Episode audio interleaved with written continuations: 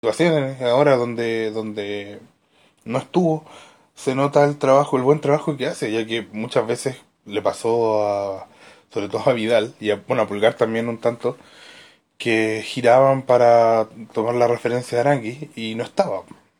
Y, bueno, Arangui siempre es el enlace entre, entre, bueno, cuando estaba Marcelo Díaz, lo hacía con Marcelo Díaz, cuando con Pulgar, de que, que, que eh, como decirlo de una manera, junta todas las piezas del medio campo. En cambio, no estaba Arangui, estaba eh, en otra posición. Pinares más suelto, ¿cierto? Flotando por debajo de los delanteros. Y eso le costó un poco a Chile en los primeros minutos. Hay varias pelotas perdidas por Pulgar, eh, otras pelotas por Vidal. Y no, no, Chile no encontraba los caminos con claridad. Eh, había una idea que se, notaba, ¿no es cierto? De, por ejemplo, buscar las bandas. Eh, cuando presionaban los, los laterales, se centralizaban muchas veces a, seguir a los, a perdón, los punteros para seguir a los laterales rivales. Pero no había una claridad en, en ofensiva. Y bueno, todo eso se resuelve con la genialidad de Vidal, ¿no es cierto? Un gol de que solo Arturo Vidal puede hacer. Eh, lejos uno de los mejores volantes del mundo. Y ahí comienza otro partido. Yo siento que, bueno, en la inmediatez Perú se abalanza sobre el arco de Chile y Chile lo aguanta bien. Chile no pasa grandes zozobras en, en esa, ese envión de Perú. Y es en esa. Siempre uno tiene que estar atento porque es un poco lo que le pasó a Chile contra Brasil, ¿no? En, en la eliminatoria pasada, donde quedamos eliminados del Mundial de Rusia, que es cuando el otro equipo, por una cosa instintiva, se va a buscar el, el empate, si tú lo aguantas bien, eh, vas a tener opciones. Y Chile tuvo esa opción, estuvo muy bien Mora ganando un cabezazo. El cabezazo no fue tan bueno, no cabeció tan bien, pero estuvo muy bien en, en, en, ganar esa pelota contra los centrales peruanos. El rebote le queda a Vidal, que marca el 2-0 y ya con eso Chile toma una cierta tranquilidad. Sobre el final del primer tiempo, bueno, eh, el primer, el primer gran error defensivo pasó que Chile había tenido varios problemas en, el primer tiempo, principalmente por el lado de hay Flores con Tapia, ¿no es cierto? Flores, que es el volante más por izquierda de Perú, derecha de Chile. Y porque, bueno, Perú, no lo digo de manera despectiva, lo digo como, como un, puntualizando la gran habilidad que tiene Perú eh, de sus futbolistas. Tiene un equipo casi de baby fútbol en, en esa línea, ¿no es cierto? Tapia, eh, Flores, Cueva que entra después. Eh, son jugadores de, de mucha, mucha habilidad con la pelota en los pies. Y, y por ahí pasó algunos problemas Chile, pero nada otro mundo, hasta esa pelota que se le pasa a Isla, que también está mal, eh, eh, se equivoca también Paulo Díaz, ¿no es cierto? Porque eh, sale hasta la, sí, innecesariamente sale hasta, hasta el costado de la cancha donde estaba cubriendo Isla y llega este contragolpe que es bravo de manera notable, una, una cosa de loco, hace un, una chique pero espectacular. Y yo creo que ahí es donde se pasa gran parte del trámite del segundo tiempo. Es distinto eh, entrar con un 2-0 que con un 2-1. Yo no creo en eso del resultado peligroso, el 2-0. A mí dame, obviamente, si puedo elegir, dame ir ganando 2-0 siempre pero un 2 a 1 quizás le habría dado otro aire a Perú que no tuvo, o sea, Perú después ya comenzó el segundo tiempo, intenta buscar el descuento y Chile, yo no sé si será por cansancio, porque el motor del equipo siguen siendo los, los, jugadores más veteranos, ¿no es cierto? O será por una disposición de manejar el partido, pero Chile se para más atrás, eh, aguanta a Perú, y creo que lo hace bien. Pienso en las principales, los principales ataques de Perú entre líneas a una pelota a la padula, ¿no es cierto?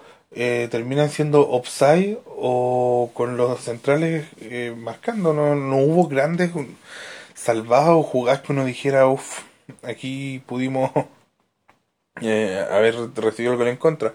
Creo que incluso la más clara de, de Perú está ya sobre los descuentos, cuando no, no quedaba mucho. Y entonces eso habla bien de que, claro, no, nos puede no gustar, hay mucha gente que no le gusta que, que el equipo después de estando en ventaja se, se repliegue e intente proteger el resultado. Pero es algo que hace rueda y yo siento que el error no está en hacerlo, el error está que quizás nos falta mantener eh, juego ofensivo pese a replegarse, tener mejor eh, contragolpe. Empieza, bueno, Mora que había hecho un muy buen partido, muy laborioso, después voy a hacer el 1 a 1. Eh, empieza a sentir un poco también el cansancio de Pinares, que ya, si bien no fue un partido muy lúcido de Pinares, en el primer tiempo sí fue bastante activo, quizás con poca claridad, pero sí activo. Empieza a desaparecer Pinares eh, Meneses y, Orellana les cuesta un poco más. Ya sienten el trajín y ahí cuando vienen los cambios. Y creo que Chile eh, tuvo mejor, eh, manejó mejor en ese aspecto que contra Colombia. Contra Colombia de verdad no quedó, no tenía piernas para atacar. Y eso lo sufrió mucho eh, en el retroceso porque el, tener a alguien en ofensiva indica que siempre va a haber un jugador de, de Perú que, que va, no de Perú, del rival, perdón, que va a, pensar más y subir. Y si definitivamente sube, te va a quedar un jugador libre para un contragolpe. Eso no se vio con Colombia, no tuvimos ese contragolpe. En cambio ahora sí lo vimos con Chile. Por ahí también Rueda se atrevió a hacer más cambios contra Colombia. Siento que no, no confió en lo que había, en lo que tenía, ¿no es cierto? Eh, hoy día sí lo hizo y siento que si bien no tuvimos tampoco grandes oportunidades, pudimos haber hecho quizá el 3-0, que en algún momento quizás pudimos recibir el 2-1, pero el 2-0 termina siendo un resultado eh, que corresponde a lo que sucedió en el partido. Un partido tranquilo, no en ningún momento, insisto, creo que en ningún momento nos alcanzamos a asustar y Chile consigue su primera victoria, suma cuatro puntos en tres fechas lo normal, ¿no es cierto? Casi todas las clasificatorias Chile conseguía eh, los eh, cuatro puntos en, en, las primeras cuatro fechas, exceptuando la del 2014 donde Chile obtuvo eh, seis, una victoria con justamente con Perú y otra con eh, Paraguay. Y ahora tenemos cuatro puntos, pero en tres fechas. O sea, yo creo que si, si le llegamos a ganar a, Venezuela, que es lo ideal, y es un muy buen momento para hacerlo. Venezuela viene complicado, Venezuela necesita, Venezuela va a estar mucho más desesperado que nosotros por los tres puntos. Si sabemos leer bien ese partido y, usar a nuestro favor esa desesperación de Venezuela, vamos a poder, eh, vamos a tener siete puntos, ¿no es cierto?, terminar las primeras cuatro fechas, y ya eso significa, yo creo que Bielsa fue el que hizo una vez, asuma que con 27 puntos se clasifica al Mundial vamos a tener ya 7, o sea, nos van a faltar solamente 20 puntos. O sea, si sumamos lo, lo que sumando las victorias de local que deberíamos tener, estaríamos bien cerca. 7 puntos en las primeras 4 fechas es muy bueno. Te asegura estar en, en, por al menos en la primera parte de las eliminatorias en los puestos más avanzados. Obviamente esto sacando los puntos lógicos si no te sirve nada tener 7 puntos si después del local vas a perder con Bolivia o no le vas a poder ganar a Ecuador, por dar un ejemplo. Y nada, creo que, es un, queda Chile bien, bien posicionado, pero esto va a ser mucho mejor si es que se refrenda contra Venezuela. Sumar va a ser bueno, un empate también sería bueno. Pero lo ideal son los tres puntos por cómo viene Venezuela y creo que es necesario. Vamos al 1-1. Bravo se notó mucho su presencia en la cancha. Eh, te entrega algo que, lamentablemente ni Arias ni Cortés tienen, que más allá de, lo, de atajar muy bien, es un arquero a nivel mundial y lo demostró en dos achiques simplemente geniales. Eh, pero tiene algo que ayuda mucho al equipo, que es una seguridad en el fondo, es prácticamente un líbero. En, la primera pelota que, que falla Meneses, es Bravo el que al borde del área, o sea, fue, él estaba fuera de su área, saca eh, fuerte para arriba, aguanta Mora, le queda a, Chile, Mora rápido para Meneses, Y eso te lo da Bravo. Siempre es, una, es una, un jugador más cuando está Bravo para, para jugar eh, defensivamente. O sea, cuando un, está siendo apretado algún defensor puede jugar con Bravo y eso no lo tiene Arias y no lo tiene Cortés. Y habla un poco también mal de Chile en el sentido de preparación de jugadores. Yo recuerdo que muchos periodistas hablaban del estilo de Chile, que Chile había conseguido un estilo con Bielsa, una forma de juego que después mantuvo con, con San Paoli. Pero eso, eso no se puede hablar de una identidad de juego si es que eso está eh, supeditado a los jugadores. Eh, una entidad, una identidad como la que tiene Italia, como la que, tiene Holanda, como la que tienen otras selecciones que tú, claro, hay selecciones mejores y peores que otras. Hay selecciones de Italia que han sido campeones del mundo y otras selecciones de Italia que no han clasificado al mundial. Pero que tú más o menos sabes a qué juega. O sea, nunca he visto una selección de Italia que no tenga un 9 grandote potente, por ejemplo. Nunca he visto una selección de Holanda que no tenga buenos jugadores por las bandas, eh, punteros por las bandas para, para crear esa identidad tienes que prepararla desde los jugadores, desde los inferiores. Y en Chile no hay nadie que prepare arqueros como Bravo. Y por ejemplo, por dar solo un ejemplo, un arquero como Bravo es un arquero que Colo Colo siempre necesita. Que debería tener siempre bien posicionado, que pueda salir, que, que no tema jugar con gente corriéndole eh, eh, 20 metros saliendo a chicar Colo Colo no prepara ese tipo de arquero. Y no es solo culpa de Colo Colo, pero por ejemplificar, ¿no es cierto? Entonces, si Chile de verdad quisiera crear una identidad de juego y no tener que estar eh, cambiando su forma dependiendo de quiénes sean los jugadores de turno, hay que empezar a preparar eso en inferiores. ¿Qué jugadores necesito? Y el único que está haciendo en eso en este minuto es Católica.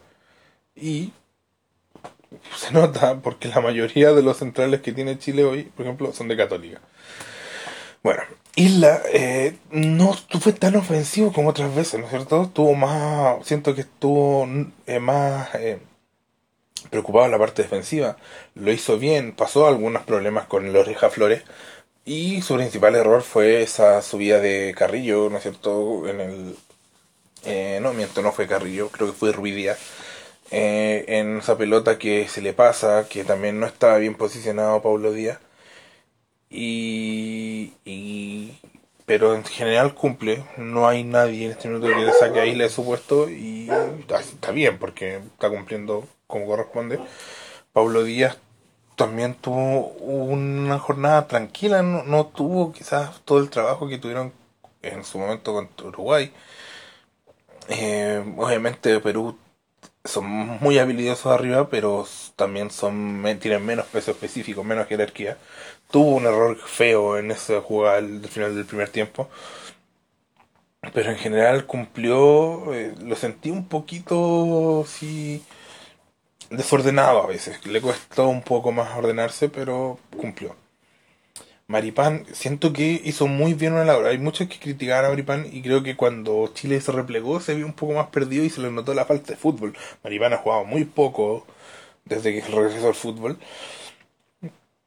Pero hizo algo muy bien en el primer tiempo que mm, eh, se especulaba mucho como que iba a pasar cuando Bosellur subiera y pasara a Advíncula, que agarra la moto y, obviamente Bosellur no iba a tener el físico para, para volver al mismo, a la misma velocidad que Advíncula y siento que Maripán eh, la, la, vez, no fueron muchas, pero la vez que Advíncula agarró la moto hacia arriba, dejando a Bosellur tirado, lo, lo cubrió de buena manera.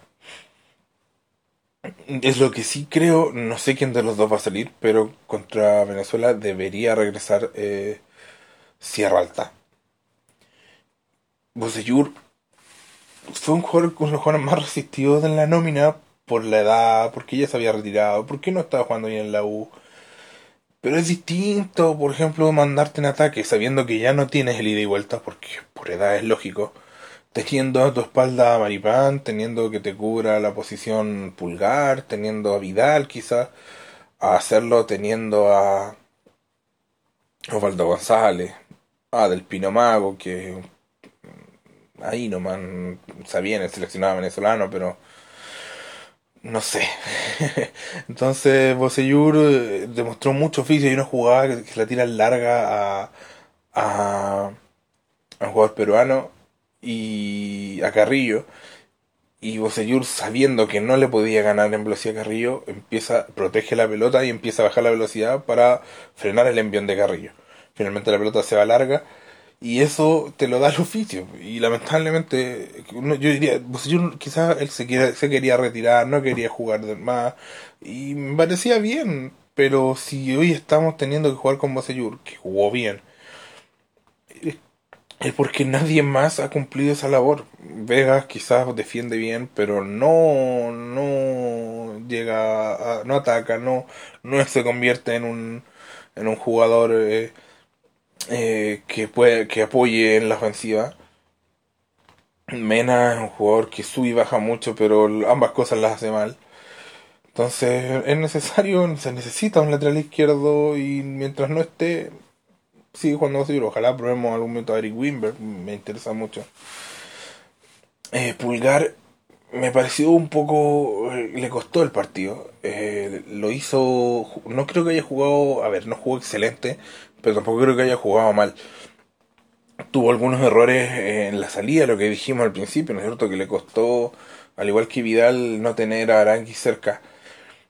Pero hay que también eh, entender que Pulgar eh, entrenó una vez y jugó.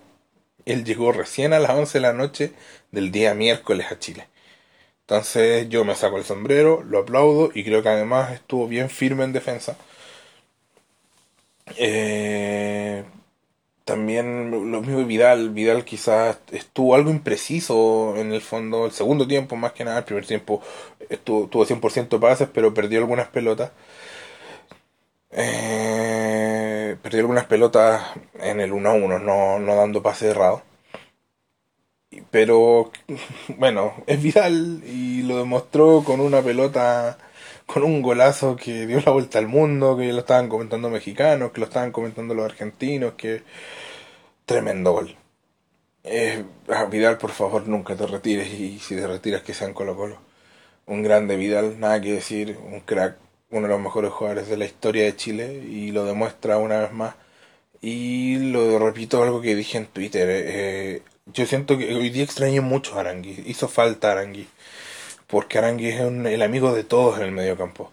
Es un excelente jugador Arangui que siempre está ahí y que tiene pocos partidos bajos.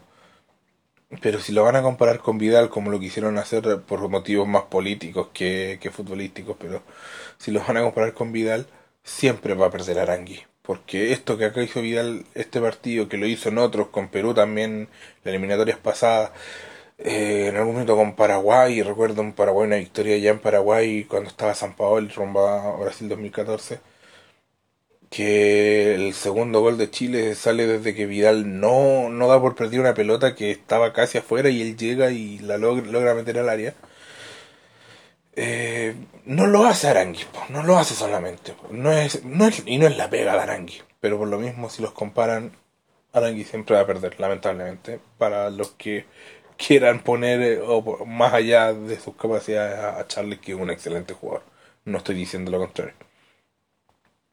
Pinares yo lo sentí un poco perdido, se juntó bien al principio con, con Orellana, quizás se les notó así en algunos movimientos que no están acostumbrados a jugar juntos.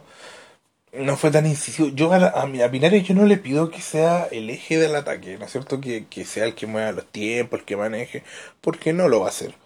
Lo que sí le pido es que al menos uno meta una o dos pelotas interesantes y creo que no las tuvo. Entonces, para mí no pasa las pruebas, le- lleva ya varios partidos y no sé. Mm, Siento que le falta un- una chauchita del peso. Puede, es un, a ver, es un jugador de plantel, sí, es un jugador que te puede servir para ciertos partidos, que hoy día, por ejemplo, me parece bien que haya jugado porque no había otro mejor que él para jugar hoy, pero teniendo a todos sanos y a todos bien, no sé si jugaría. Eh, bueno, Meneses, yo siento que entró un poquito nervioso, sintió la presión de este partido, pero terminó jugando muy bien, sin brillar. no fue brillante, no fue una figura, pero cumplió contra uno de un lateral eh, derecho, uno de los mejores laterales derechos para mi gusto de Sudamérica, como les Advíncula, y se la, se, la eh, ingenió para ser peligroso y lo mismo que Pinares, yo obviamente con todos bien, Meneses no sería titular mm, y creo que no tiene la capacidad o el fútbol para hacerlo pero pero demuestra que es una opción que si es que se te lesiona a alguien si es que necesitas a alguien por ahí eh, para un segundo tiempo Meneses lo puede hacer. Y eso me agrada mucho porque siento que empieza a tener más más opciones más jugadores empieza a agrandar la lista. Eh, eh, rueda y eso obviamente es bueno. Lo mismo lo mismo con Orellana. Eh, Orellana, yo lo critico porque quizás un jugador que, que, es de primera división de España no le pide un poquito más de, de, protagonismo y no lo tiene solamente, ya no lo tuvo. Es un jugador para, para táctico, un jugador para completar, un jugador para que te sirve para hacer el, eh, funciones puntuales. Y hoy cumplió esa función puntual, no jugó mal y pero tampoco creo que debería ser titular. Bueno, eso lo decía Rueda, pero hoy por lo menos cumplió. Mora me encantó. Me habría gustado que le hubiera quedado una clara. No tuvo una donde me dijera esta es. Esta debía ser gol o esta era para que Mora anotara. Necesitamos que los delanteros empiecen a hacer goles porque en esta eliminatoria Chile lleva eh, lleva exactamente 5 goles y los 5 goles han sido 3 de Vidal, 2 de Alexis. Necesitamos que otro haya otros jugadores que cambien esta por gol, que cambien las oportunidades por gol. Pero aunque no haya anotado Mora, mm, si esto tampoco le queda una clara como que digamos, oh, esta, esta era el gol de Mora y se lo perdió. No, pero fue un jugador que un jugador de equipo, un gran jugador, jugó bien, o sea, se eh, movió hacia los costados para apoyar a sus compañeros, cuando tuvo que pivotear, pivoteó, bajó cuando había que generar desde atrás y tuvo un cabezazo, no cabeció bien, pero el rebote le quedó a Vidal y, y, pese a que quizás no cabeció bien, tiene todo el mérito en, en pararse bien y ganarle el cabezazo a los centrales peruanos. Eh, Echeverría y Baeza, yo creo que entraron para poner más piernas en el medio campo y bajo ese aspecto lo hicieron. Pero en el caso de Echeverría, bueno, Echeverría tenía que corretear y lo hizo. No es, no, es tampoco algo destacable, pero él entró con una función y la cumplió. Rueda verá si le sirve, si, le, si no es suficiente, si teniendo a todos no entra, eso lo debe decir Rueda pero hoy día entró a una sola cosa, entrar a, corretear y lo hizo. Baeza, me pasa con Baeza, yo siento que no, ha jugado mal, por algo eh, volvió a ser nominado, por algo hoy día fue uno de los primeros cambios, pero algo que me pasa, me pasa siempre con Baeza, es un jugador que me gusta mucho, que lo siento muy buen jugador, pero debería ser más protagonista. Ahora, no es solo culpa de Baeza, yo siento que en general los jugadores jóvenes o los jugadores que están haciendo el recambio, me pasó con Mora, tienen que empezar a, comillas, faltarle el respeto un poco a los históricos. Hay una pelota donde está saliendo Vidal y Mora, que estaba más cerca de la pelota, estaba mejor posicionado, que él tenía pase para abrir a la derecha a Meneses, eh, esperó que llegara Vidal y termina siendo una pelota perdida. Eh, por eso me refiero a faltarle el respeto. Si esa pelota era de Mora, Mora tiene, no se la tiene que dejar a Vidal, la tiene que tocar él. Y hoy día hay algunos que a Baeza le pasa un poco eso. Tiene la pelota, puede armar una jugada, pero prefiere tocar, ¿no es cierto? Y, y nada, pues, no tiene que empezar a ser más protagonista, siento yo. No le exijo, por ejemplo, no le voy a exigir eso a Echeverría, porque Echeverría no tiene fútbol para eso. Pero Baeza sí tiene fútbol para ser más protagonista, para meter mejor pases, para dar un pase largo. Y por eso en lo personal se lo exijo. Bueno, eh, me gustó mucho lo de Andía. Siento que bueno, al principio un poquito perdido. Entra como puntero izquierdo y evidentemente no es su posición y no, no tuvo mucho juego ahí hasta que entra Nicolás Castro, Niklas Castro, y ahí queda ya baja, ¿no es cierto?, a esa posición defensiva, y creo que lo hizo excelente dentro de, lo que exigía el partido. Hay una pelota que marca bien, eh, tiene buen físico, eh, tiene buen, buena subida, defiende bien, entonces creo que, que eh, es otro, otro jugador más que que, siento que debería seguir siendo llamado y que le agrega nombres a una nómina que de repente pareciera que solo tiene 15 o, o 13 jugadores. Eh, Niklas Castro se vio muy laborioso, mm. con mucha gana. Este noruego chileno que ya con este partido no puede jugar por Noruega, nosotros definitivamente solo puede jugar por Chile. Así que ojalá le vaya bien, que haya elegido bien y pueda ser importante para Chile le sirve a él y nos sirve a nosotros, ¿no es cierto? Se mostró bien, eh, ¿cómo decirlo? Eh, con mucha, eh, muy laborioso, con, con hartas ganas de jugar, bajando casi como un lateral a apoyar a Andía. Por ahí hubo una que le, le, le pudo, le pudo eh, quedar, ¿no es cierto? Eh, cuando Meneses tuvo un desborde, pero no, no le cayó. Y lo mismo que Mora, o sea, para evaluarlo como delantero, habríamos que tenido que, que tener una, así, por ejemplo, mano a mano con el arquero y haber definido, oye, definió bien, oye, lo hizo mal, pero no, no tuvo.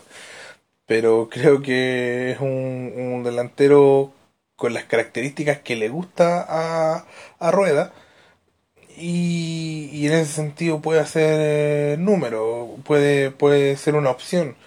Eh, y, eso es lo, es lo positivo, ¿no? Que, que pasamos de no tener ninguno, porque no había ninguno en la nómina anterior, a que esta nómina teníamos dos opciones, Mora y Nicolás Castro.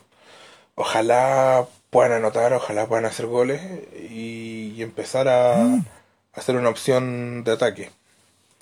Y bueno, Alexis Sánchez, qué decir, eh, me dio un poco susto que jugara porque ya que estaba resentido yo prefería mejor cuidarlo, a lo mejor era mejor cuidarlo para para Venezuela, pero en el poco rato que estuvo ya tuvo un, gol, un, remate que tapó muy bien Gallese y les costó mucho frenarlo a los peruanos y nada, merecía victoria. Rueda creo que planteó bien el partido, eh, está ganando la la pulseada, no sé si contra los periodistas, pero contra los que critican su trabajo. A ver, puede que el equipo juegue mal, puede que a lo mejor no logre lo que todos queremos, puede que finalmente no, no clasifiquemos al mundial, y obvio que va a ser responsable Rueda, pero yo creo que el trabajo de Rueda no se puede mirar en menos él está haciendo el mejor trabajo posible. Si resulta o no resulta ya es otra cosa. Si Chile juega bien o mal ya es otra cosa. Si es suficiente o no, lo podemos discutir. Pero si no fuera, si no hubiera tomado esto rueda, ¿no es cierto? Sinceramente eh, tendríamos muchos menos jugadores que los que tenemos hoy. Y, y es un, un técnico serio, un técnico que trabaja, un técnico que, que ha ganado cosas que no es cualquier, que no es un aparecido, ¿no es cierto? Entonces dejémoslo trabajar. Eh, Chile está, si hay cosas que no nos gustan quizás del juego de Chile, es porque ya no puede jugar como nos acostumbró hace unos años. Menos si los jugadores que vienen de detrás no, no tienen las mismas capacidades. Por ejemplo, Uruguay, que ya le ganó 3-0 a Colombia tiene en el medio campo un medio campo de mucho trajín y además de muy buen toque y ninguno de ellos eh, tiene más de 27 años, todos tienen de 27 para abajo. Chile no tiene eso. No tiene ningún jugador de menos de 27 jugando en un equipo importante de Europa. Maripán quizás en el Mónaco, pero no, no más que eso. Así que nada, ojalá ganemos. Obviamente quiero que ganemos. Y muy contento con la victoria. Este fue mi análisis del partido. Espero que le haya gustado.